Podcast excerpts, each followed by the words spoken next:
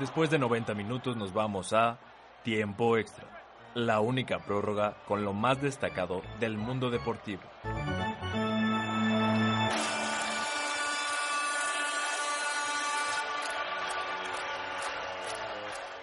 Hola, ¿qué tal? Buenas tardes, buenos días en este bello programa, en este bonito lunes. Pues eh, tuvimos muchos, muchos eventos este fin de semana, tanto de béisbol como en básquetbol. Ya les estaremos platicando un poquito más en este programa llamado Tiempo Extra. Les vamos a recordar un poco nuestras redes sociales, Twitter e Instagram como arroba concepto radial y Facebook como concepto radial. Eh, también les queremos platicar en un ratito, bueno ahorita estoy solo, pero en un ratito también llegará Rodrigo. Pero mientras les voy adelantando que la próxima semana, semana vamos a tener una nueva cápsula. Esta va a ser muy interesante. La estará preparando nuestro productor eh, Oscar Eduardo, que está aquí afuera en cabina. ¿Y de qué se va a tratar? Se va a llamar En Voz de. Es una entrevista a profesores del campus del TEC de Monterrey y tendrá una charla sobre el punto de vista del profesor, del académico, de cómo va a ser, eh, cómo, qué está pasando en ese evento. Es decir, si no sé, si alguien se cae, por ejemplo, ahorita del potro que se rompió una rótula, entonces Oscar va a ir con un académico y les va a decir como, oye, pues qué pasó, qué, qué le pasó al potro, cuánto tiempo se va a tardar, y etcétera, etcétera. Va a ser muy interesante porque no solo se va a tratar eh, temas como de lesiones, sino también de en la sociedad, en la política, en la tecnología. Un ejemplo, pues, de la sociedad o de la política sería como lo tuvimos hace dos ediciones cuando se dio la UFC 229, cuando según le habló Putin a Khabib para decirle que estaba orgulloso de él. Entonces serán varias cositas que van a ser muy interesantes. Les voy a recordar mi nombre, soy Roberto Ramírez. Y pues sí, ya las escucharemos la siguiente semana, nos traeremos la siguiente, semana la siguiente semana con esta cápsula. Y, pues bueno, ya los la escucharemos. También eh, pues sucedieron muchas cosas el fin de semana, como ya les estaba comentando, en la NFL en especial. Partidos muy importantes, partidos que muchos querían ver, ya sea por, por el morbo de ver cuántos puntos se metían, si volvían a perder, si volvían a ganar. Y pues es el caso de los Chiefs que se enfrentaron entre los Patriotas y de los Rams, donde pues se buscaba seguir invictos. Los Chiefs lamentablemente no lo pudieron conseguir, eh, perdieron 4-3 contra los Patriotas, un partido muy interesante donde pues un, eh, iban como turnándose, primero los Patriotas, luego los Chiefs, etcétera, etcétera. Luego los Broncos, por, eh, bueno, los Rams fueron a visitar a los Broncos para intentar seguir invictos y pues así es, lo lograron. Son el único equipo que sigue con seis victorias en las seis jornadas que hemos tenido de, de la NFL. Pero bueno, los dejo y nos vamos con un flash informativo.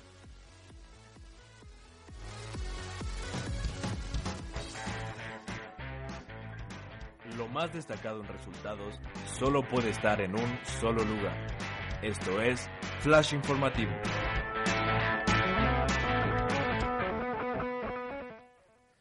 ¿Y qué pasa en el fútbol? Estamos en la jornada de fecha FIFA. Lo más destacado en el fin de semana fue que Mbappé vuelve a salvar a Francia después de ir perdiendo 2-0 ante Islandia. Estados Unidos pierde contra Colombia 4-2. Perú vence a 3-0 a Chile, resultado esperado o no. Holanda humilla 3-0 a Alemania. Italia derrota por la mínima a Polonia. Portugal con paso perfecto en la fecha FIFA tras ganarle a Escocia 3 por 1. México vence 3 a 2 a Costa Rica. Es la nueva, la nueva generación, si está respondiendo. Ya lo estaremos comentando más adelante. En el béisbol comenzaron los juegos de la serie de campeonato. Juegos muy interesantes. Los Brewers le ganan a los Dodgers en el primer partido. En el segundo partido los Dodgers le ganan a los Brewers. Eh, y por parte de la otra liga, los Red Sox eh, pierden 7 a 2 ante los Astros, resultado que no se lo esperaba la gente. Y en el segundo partido los Astros les ganan, eh, perdón, los Red Sox ganan 7-5. En la NFL, lo que les había comentado, después del partido de los Medios de, perdón, de, perdón, otra vez, después del partido de, de los Brewers, de los Rams, pues sorprendieron a todos, vuelven a ganar, 6-0 se colocan como invictos. En el tenis, nos vamos, se terminó el Masters 1000 de Shanghai, Novak Djokovic se corona campeón. Pero ¿qué pasó? Eh, del Potro, en una caída en los octavos de final, se rompe la rótula. Y se perderá el Masters 1000 de París el próximo 29 de octubre. En la NBA comienza la temporada regular el día de martes en los Sixers contra los Celtics. Partido interesante y lo veremos a continuación.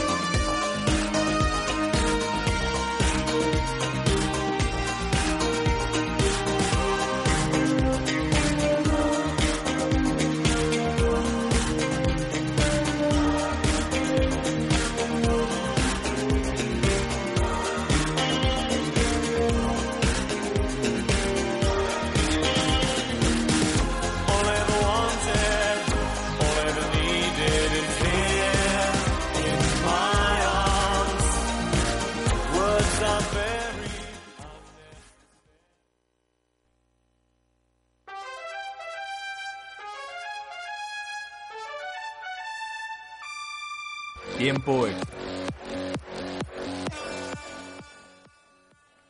Ahora sí ya tenemos la cabina llena. Rodrigo, ¿cómo estás? Hola Roberto, muy bien, muchas gracias. Un gusto estar aquí de nuevo un lunes más contigo, compartiendo la mesa y en una edición más de tiempo extra. Pero bueno, vamos a seguir con el programa, Rod. Ya esperemos que te sientas más tranquilo. Y pues bueno, vamos a darle. ¿Qué, pues, ¿Qué pasó este fin de semana con la zona Borrego? El jueves el equipo representativo de Tocho Varonil se enfrentó a la Nahua Camposur. El equipo del Tec de Monterrey ganó con un marcador de 39 a 19. Y también mencionar que el mismo jueves el representativo de voleibol categoría juvenil se enfrentó a la Ibero y ganaron con un marcador de 3 a 0. El día sábado, nuestro equipo representativo de voleibol categoría juvenil recibió a la VM Lomas Verdes. Obtuvo la victoria por un marcador de 3 a 0. Y también recalcar que los Borregos de México se enfrentaron a los Borregos de Monterrey. Los nuestros consiguieron la victoria por un marcador cerrado de 17 a 16. Esto momentáneamente los deja como líderes de la división de los representantes del ITESM del Valle de México. Y con esto y más información nos vamos a la nota del día.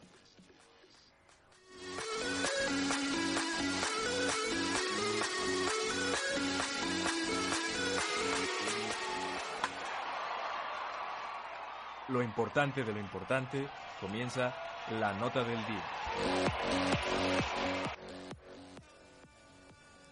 Y pues, ¿qué está pasando en el mundo del béisbol? Pues claro, se están llevando los juegos por el serie de campeonato de las dos ligas y pues están pasando cosas muy importantes, interesantes. ¿Por qué? Porque realmente resultados inesperados. Por parte tenemos de los Brewers que en el primer partido, como ya lo comentamos antes, ganan 6 a 5 y luego en el de vuelta ganan eh, los Dodgers 4 a 3. ¿Para ti sí son inesperados estos resultados? Lo habíamos comentado, de hecho, la, la transmisión pasada. Y pues sí, porque los Brewers venían de ganarle a un comodín. O sea, realmente, pues no se me hacía como algo bastante impactante. Y los Dodgers venían de jugar bastante bien. De hecho, yo creí que los Dodgers iban a pasar caminando por, es- por su serie. Yo creo que ya no podemos esperar nada así de algún equipo. Yo incluso, pues, eh, el último juego de los Red Sox contra los Yankees, incluso llegué a pensar que pudiera haber existido una remontada Yankee, pero vimos que eh, se quemaron y al final un eh, doble play acabó con... No, no fue doble play, perdonen. Eh, un último out en primera base eh, hizo que los Yankees quedaran fuera y ahora los Red Sox eh, de cierta manera están dando pues otra vez eh, esta sorpresa que daban como en 2013, se están manteniendo en el camino y van poco a poco. Eh, yo sí los veo como firmes candidatos al título. Sí, los ves a que ganan el partido de otoño. No sé si el de otoño, pero por lo menos la serie contra los Astros. eh, ayer vimos un excelente partido, la verdad, eh, sufrido, pero de la verdad, eh, ahora sí que ni me, qué mencionar. Los Red Sox hicieron la hombrada, superaron yo creo que a la adversidad y se colgaron el partido y empataron la serie. Pues yo creo que esto va a ser muy interesante porque creo que hemos visto, en especial en el caso de los Dodgers, aquí lo fundamental es no cometer errores. Eh, Gardal, el, catcher de los Dodgers, cometió errores infantiles hasta de cierta forma. ¿Por qué? Porque permite carreras muy sencillas. Se le va la bola, se la lanzan, no está en, en- el colchón. O sea, realmente se está viendo mal, mal el equipo de los Dodgers. No sé si sean los nervios, no sé si sé qué está pasando, porque están cometiendo puros errores. Pero de cierta manera hay que contemplar también el hecho de que eh, los Dodgers, no, no sé si tú los veas como un firme candidato, pero han ido avanzando poco a poco. Y más bien la cuestión es que han sido partidos extremadamente parejos, eh, incluso contra eh, los Bravos de Atlanta. eh, veíamos partidos de 6 a 5 y lo mismo estamos viendo ahorita. Estamos viendo que contra los Bears el primero lo perdieron 6 a 5 y ayer y vencieron en el segundo juego 4 a 3, o sea, son partidos realmente parejos. Eh, no sé si como tú digas, estos errores eh, infantiles estén afectando mucho al desarrollo del encuentro, pero yo no he visto, bueno, sí he visto los errores, pero eh, no he visto no he visto ahora sí que a los Dodgers eh, tampoco reafirmando su posible, eh, ¿cómo decirlo? Mm, pues que sean sus estos firmes candidatos. Mira, yo creo que sí, sí apoyo tu punto, pero yo creo que también parte importante son los jugadores. Si los jugadores no están motivados, y lo vemos en el caso de Justin Turner, eh, eh, llega en el primer partido con uno en tercera base. Tiene todo para meter un batazo donde sea, un hit, lo que sea. Y simplemente se va con una bola, ¿sabes? Y se va ponchado y se acaba el partido y pierden 6-5. Y lo vemos en el partido de vuelta. Están perdiendo abajo 3 a 2. Y, y otra vez va Justin Turner y un home run, ¿sabes? Entonces, realmente estamos dependiendo de jugadores, estamos dependiendo de sus pitchers, estamos dependiendo de, de Usaría también que está por ahí. Estamos dependiendo de ellos.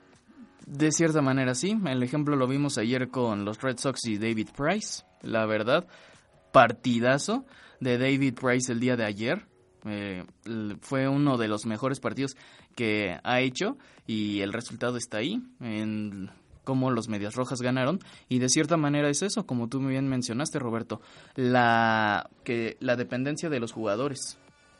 Pues sí, pero ya estaremos viendo más de estos partidos. ¿Cuándo van a ser los próximos partidos, Rodrigo? Eh, bueno, el tercer juego entre los eh, Red Sox y Houston es el martes y el de los Dodgers eh, no recuerdo cuándo es. Es hoy a las seis y media. Ah, perfecto. Ya tenemos por lo menos para hoy y para mañana un poco más de la pelota pimienta. Así es, mi Rodrigo. Pero bueno, ¿Quiénes son tus favoritos rápidamente? antes de irnos a corte, me voy con los Astros de Houston a ganar la serie. ¿Un bicampeón? Órale. Eh, no sé, no me animaría de hacer eso. Yo en la en el clásico de otoño veo a los Red Sox y a los Dodgers, la verdad. Pues ya estaremos apostando algo por aquí, Ro. Me gusta, Pero me bueno, gusta nos vamos a un corte musical.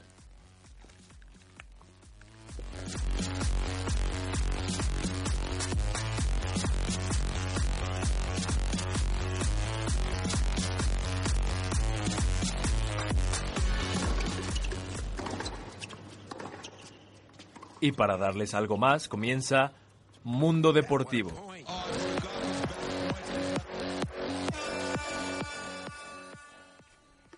Ya yo ya los quería mandar a corte, pero no, nos vamos a Mundo Deportivo. Rodrigo, ¿a ti que te gusta más el tenis? ¿Qué es lo que pasó en Shanghái? Pues tenemos que eh, apareció el último Masters, el penúltimo Masters 1000 de la temporada dos- del ATP 2018 y Djokovic se coronó campeón 6-3, 6-4 contra Borin Koric y también mencionar que el último torneo de la temporada ATP se va a jugar en París, en el Masters 1000 de París, el próximo 29 de octubre comienza. Y también en otra noticia trágica, pues Juan Martín del Potro sufrió una fractura en la rótula derecha y lamentablemente no va a jugar ni el, bueno, no terminó Shanghái evidentemente y pues tampoco lo esperan en París, yo creo. No, Eh, y, y más por lo que acaba de decir él que no se quiere operar. No se quiere operar. Dice, yo quiero tratarme a la antigüita, quiero estar con mi yeso, quiero estar... Entonces, pues también ya veremos. Tampoco sabemos cuál sea... No sabemos si es tan grave esta lesión. No se ha dicho aún. O sea, obviamente ya se perdió la temporada. Bueno, lo que resta de la temporada. Pero pues seguiremos viendo, veremos la evolución del potro. Y lo que a mí me cuesta trabajo entender es que está saliendo una lesión, está creciendo como deportista, lo vemos como el número 3 de, del ATP. Y otra vez, otra lesión y lo vuelve a dejar fuera. Bueno, pero ahí esta más bien fue circunstancial. Yo creo que hay lesiones que sí son tanto por la cuestión física de que el atleta está yendo a más, eh, está esforzándose más de lo que debe y termina eh, con sobrecargas y eso puede derivar en un tirón, en un, eh, pues ahora sí que en un desgarre, en un desgarre muscular o también, porque no?, en una ruptura de ligamentos. Eh, estamos hablando ahora sí que depende del desgaste del jugador, pero en esta yo la veo más circunstancial, lamentablemente del potro en una pelota que le ponen a contrapié, no regresa bien al centro de la cancha y en ese intento de regresar y arrancar vemos como la rodilla se vence hacia el lado derecho y pues lamenta y se termina eh, quebrando pues la rótula. Entonces eh, continuó con el partido eh, hasta donde pudo y como tres puntos después ya dijo, ¿saben qué? No puedo y se retiró. Y aún así te muestra la calidad, el querer esa hambre de ganar, que aún así, bueno, sin saber que tenía su rótula fracturada, seguía participando. Exactamente, ahí sí es para, eh, pues de verdad la garra de un deportista que tiene la motivación de seguir en la cancha a pesar de todo.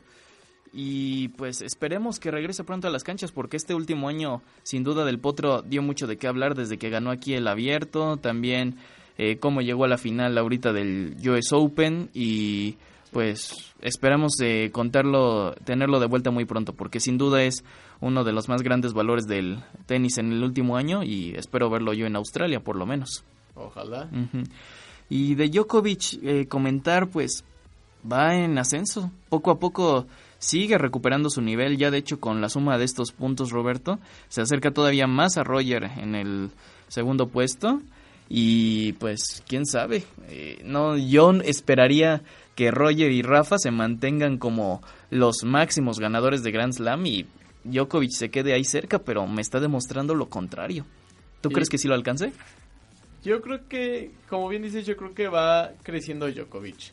Y una gran prueba va a ser, pues, este 29 de octubre en París. Ya estaremos viendo este Masters 1000. Y no sé hasta dónde le pueda alcanzar, pero te voy a recordar, les voy a recordar un poco cómo va el ranking de la ATP. En primer lugar está Nadal, en segundo Djokovic, tercero Roger Federer, en cuarto, pues del Potro, que ya hasta me duele mencionarlo, de su fractura. Y por último está Zverev, bueno, en quinto. Bueno, es Verep, el chico maravilla que no eh, termina de consolidarse en su nivel. eh, pues ciertamente ha tenido buenos arranques, pero también esos arranques eh, lo han hecho a veces eh, perder la concentración dentro del juego. Y recordemos, el tenis es un deporte que requiere concentración en cada minuto del partido, en cada punto, porque en una de esas donde se pierda la concentración en un juego, lo puedes perder, te vas en desventaja y eso ya causa un factor psicológico de adversidad que a veces es eh, difícil de superar.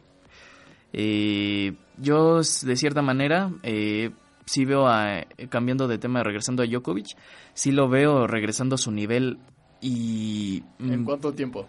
No, ya está regresando. ¿Pero eh, ¿Tú crees que ahorita ya está en su mejor nivel o aún le falta?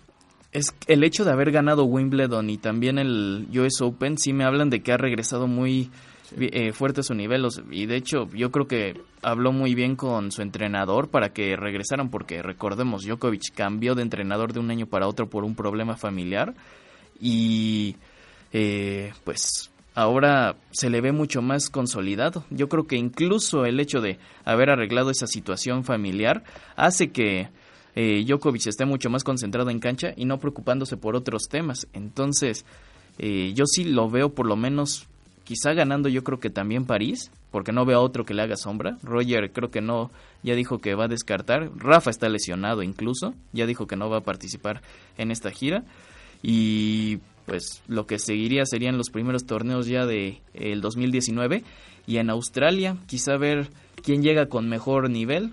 Si Roger regresando eh, ahora sí que del año nuevo, Rafa recuperándose de la lesión o Djokovic con el nivel consolidado. Va a ser muy interesante el primer Grand Slam del año entrante, la verdad. Y aparte mencionas una parte, un punto muy importante. Uno, que Nadal está lesionado, no va, y Roger Federer pues, ya dijo que no. Entonces, el tener a Djokovic esa posibilidad, porque pues, está cuanto a 500, pu- menos como a 200 puntos de, de, de Nadal, entonces te menciona que puede llegar al primer puesto. Tengo entendido que todavía no puede, o eh, que según yo Nadal con lo que hizo aseguraba por lo menos el primer lugar del año, pero no estoy 100% seguro. Creo que Djokovic podría quedarse como a eh, unos eh, 100 o 200 puntos de lo que es el número uno del mundo. Pero bueno, ya estaremos viendo en París qué sucede y ahora sí nos vamos a un corte musical.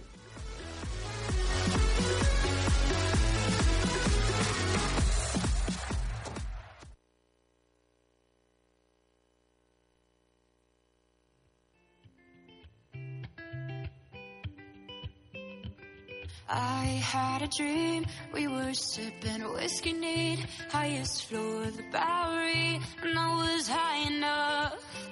Somewhere along the lines, we stopped seeing eye to eye. You were staying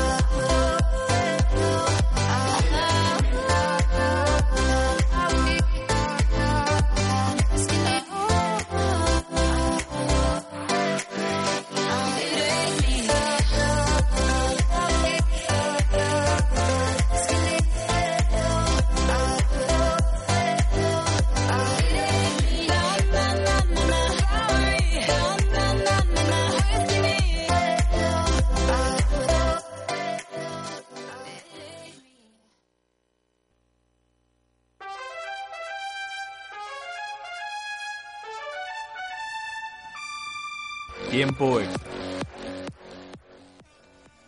Y regresamos a tiempo extra. Les recordamos nuestras redes sociales, Twitter e Instagram. Nos puedes encontrar como arroba concepto radial y en nuestro Facebook nos encuentras en facebook.com slash concepto radial. Roberto, el fútbol femenil, el fracaso de la selección mexicana en el premundial. No vamos a estar en Francia 2019, repito, se acabó el sueño mundialista para la selección femenil. No va a haber mundial para las chicas en 2019. ¿Qué pasa con esto? Pues otra vez algo muy triste, es, es ver que la Liga MX femenil simplemente no funcionó, que, que no se están, no están dando los resultados, no están esa motivación que nos dieron torneos antes ya se acabó. Pues quedar eliminadas y perder contra Panamá, o sea, a mí de verdad se me hace increíble que una selección que pierde contra también contra Canadá, que Canadá para mí no es una selección como lo es Estados Unidos, y pierden 7-0 contra Panamá. Yo creo que eso te habla mal de la selección femenil, porque como bien dices, quedamos fuera del, del Mundial de Francia del 2019.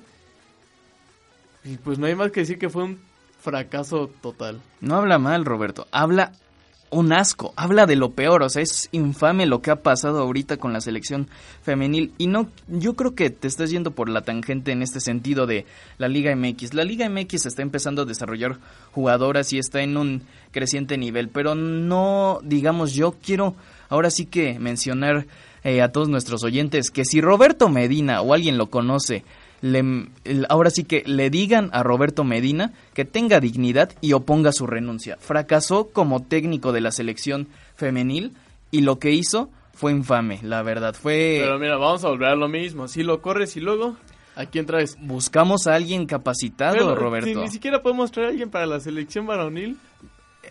yo entiendo que la gestión de ahorita de John de Luisa ha sido complicada y de cierta manera es indefendible lo que ha pasado tanto con selección mayor como eh, varonil como la selección mayor femenil, pero eh, la gestión de John de Luisa también viene arrastrando un chiquero de parte de los dueños de Decio de María, que digamos no fue la mejor gestión de todas. Sí, al final, eh, pues se fue agotando toda en todas las áreas desde que Cantú eh, Guillermo Cantú debería estar en el área de selección nacional, involucrado con todos los proyectos, no con selección mayor. ¿Y en qué veíamos a Cantú hacia el final? En nada más en estar protegiendo a Osorio, en estar y nos enfocamos en un proyecto nada más en la selección mayor que al final tampoco logró sus resultados en Rusia. Pero es que yo creo que se... No sé qué pasó, Rodrigo, porque al principio de año, en el, el- en enero, pues ganamos la CONCACAF femenil, la sub-20, y, y luego pues llegas otra vez al Pro Mundial y ya te, te sacan. O sea, no puedes ni aspirar por un tercer lugar, no puedes... O sea, la final, pues todavía déjala de lado. Pero ni a un tercer lugar, ni a una semifinal, porque simplemente no pasaste de grupo estando contra Panamá, estando contra Trinidad y Tobago.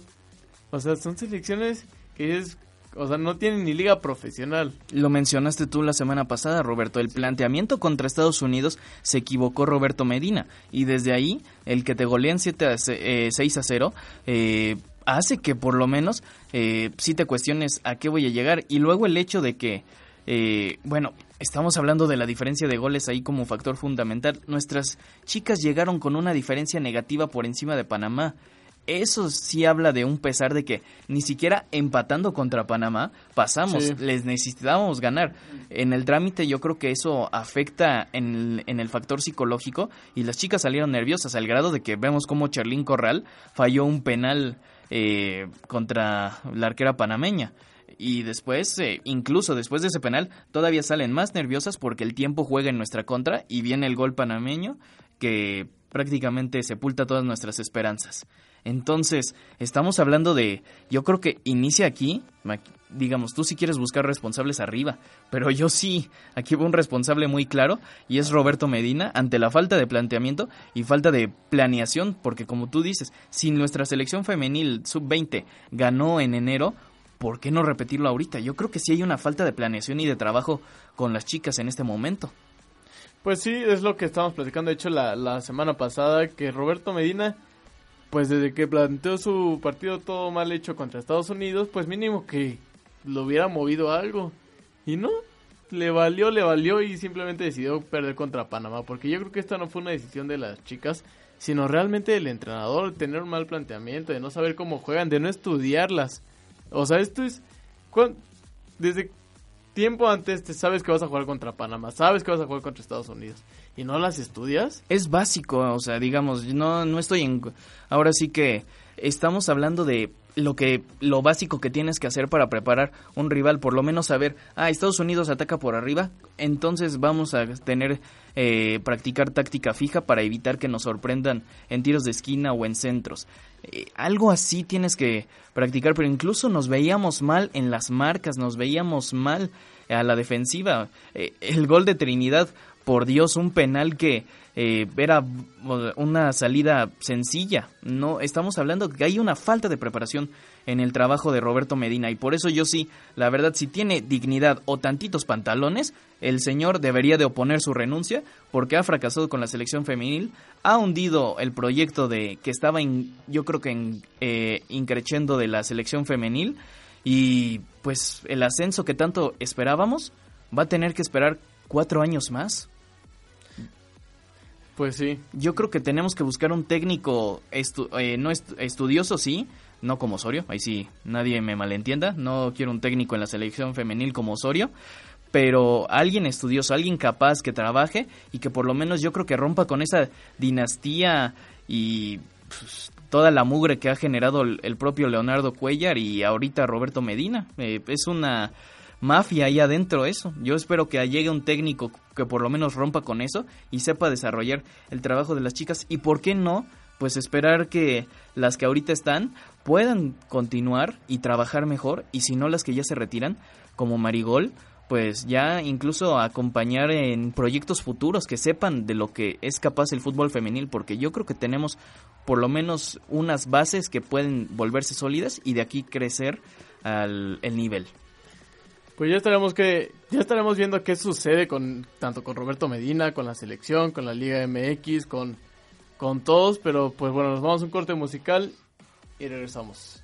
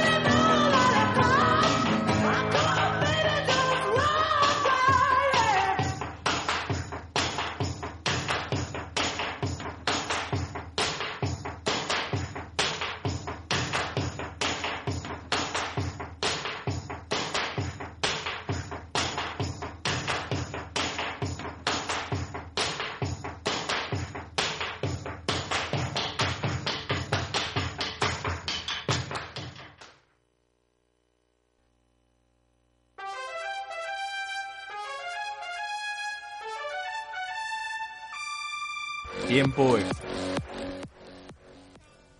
Rodrigo, el tema que también está en boca de todos.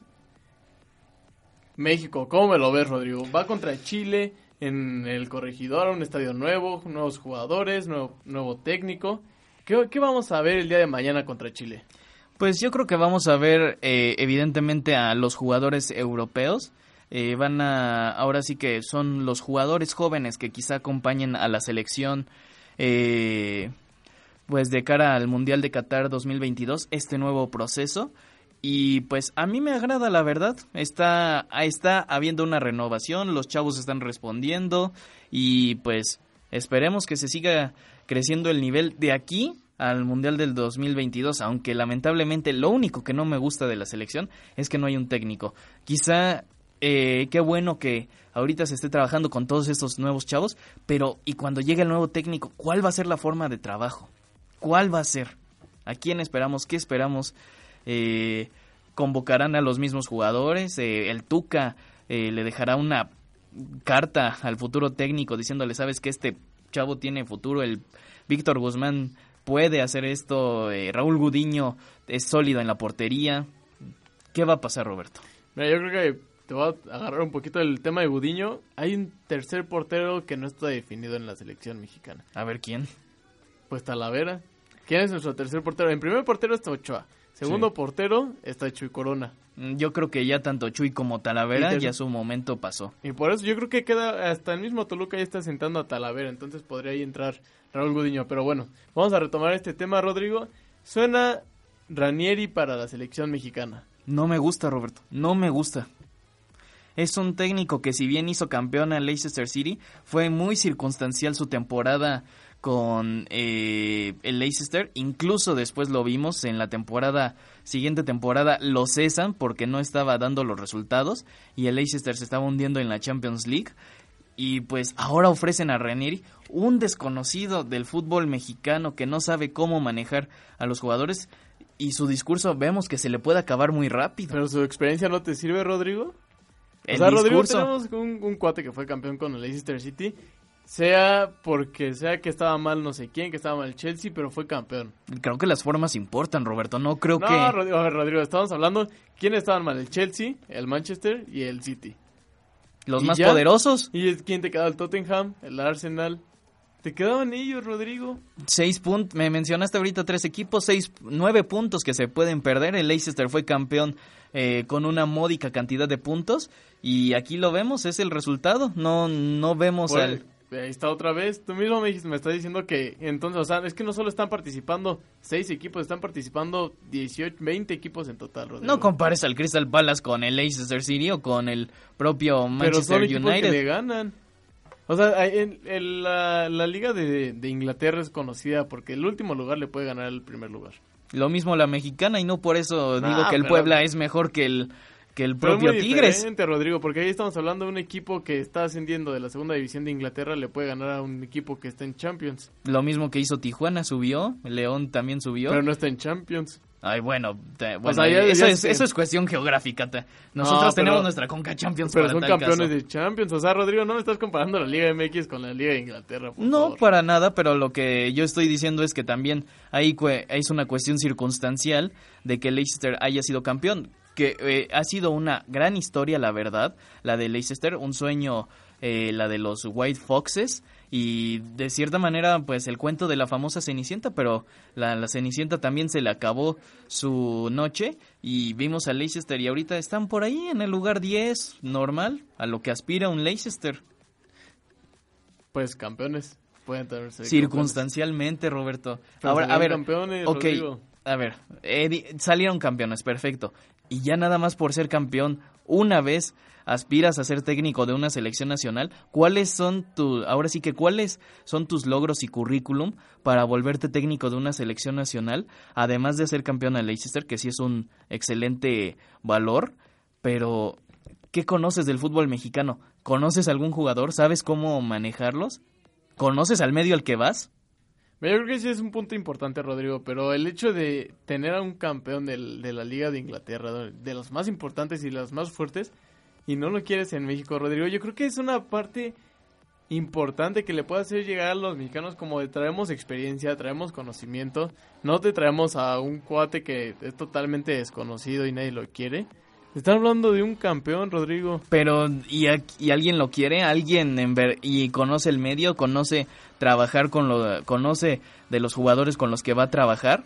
Porque tampoco esperemos algo como con Osorio, que se pasó experimentando tres años y a la mera hora ni sus experimentos funcionaron. Traen experiencia, sí, pero ¿cuáles Por son los eso traen- logros? te traen a alguien que es del librito, alguien que no te va a estar experimentando, te traen a alguien que sabe qué es el fútbol, se sabe, que sabe cómo jugarlo.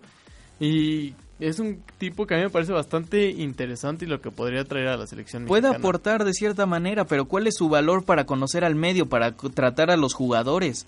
Ahora sí que estamos hablando de que hay un cambio generacional, ya ni siquiera estamos hablando de Guardado, de Chicharito, del propio Héctor Moreno, estamos hablando de Van Rankin, de Gudiño, de nuevos jugadores, de Guzmán.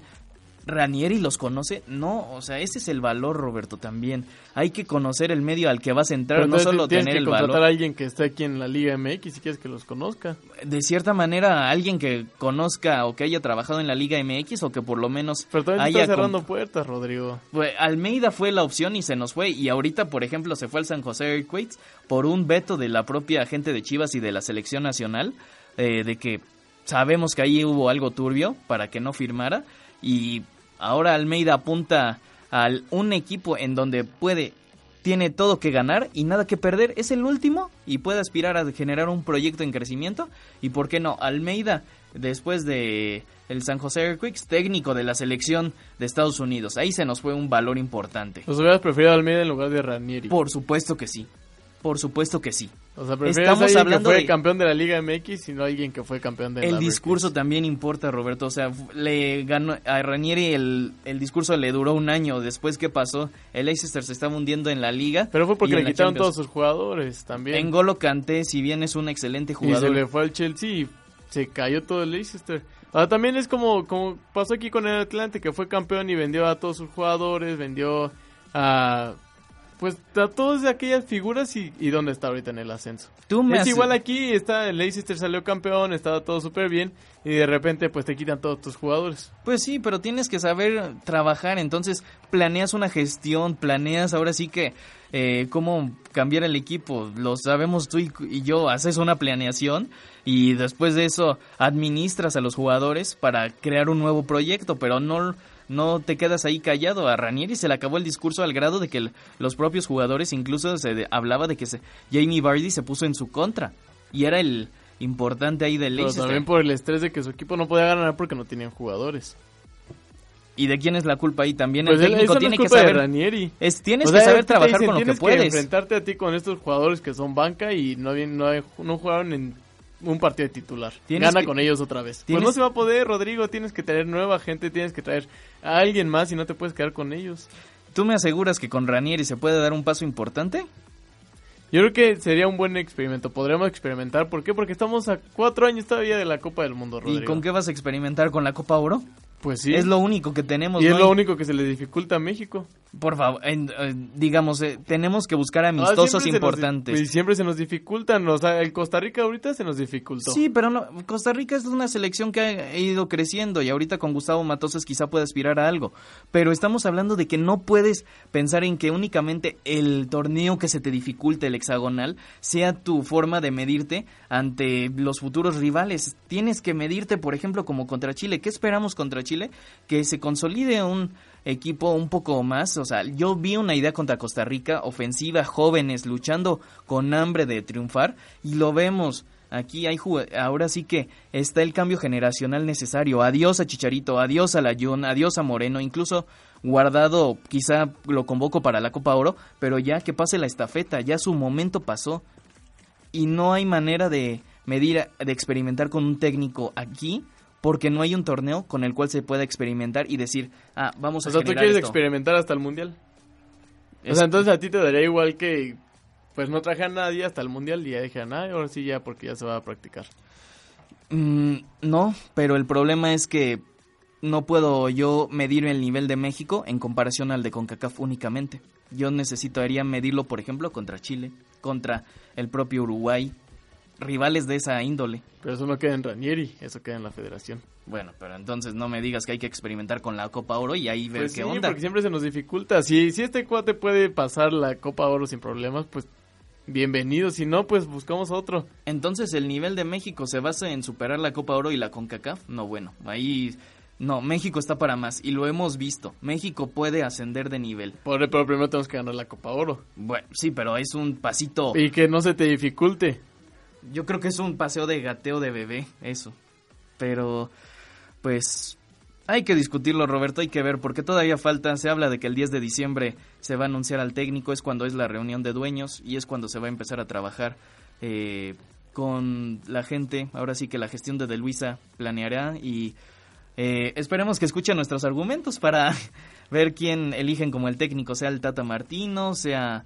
Eh, pues ahora sí que Ranieri, hay que ver Roberto. Ya estaremos viendo qué pasa con estos técnicos. Y el día de mañana no se pierdan a México contra la selección de Chile a las ocho y media. Esto fue tiempo extra. Muchas gracias, Rodrigo. Soy Roberto Ramírez. Hasta luego, Roberto. Un placer para todos. Y tenemos en la operación a Oscar Eduardo Díaz, a Zaida Chávez como producción en vivo y en la operación a Dania Osorio.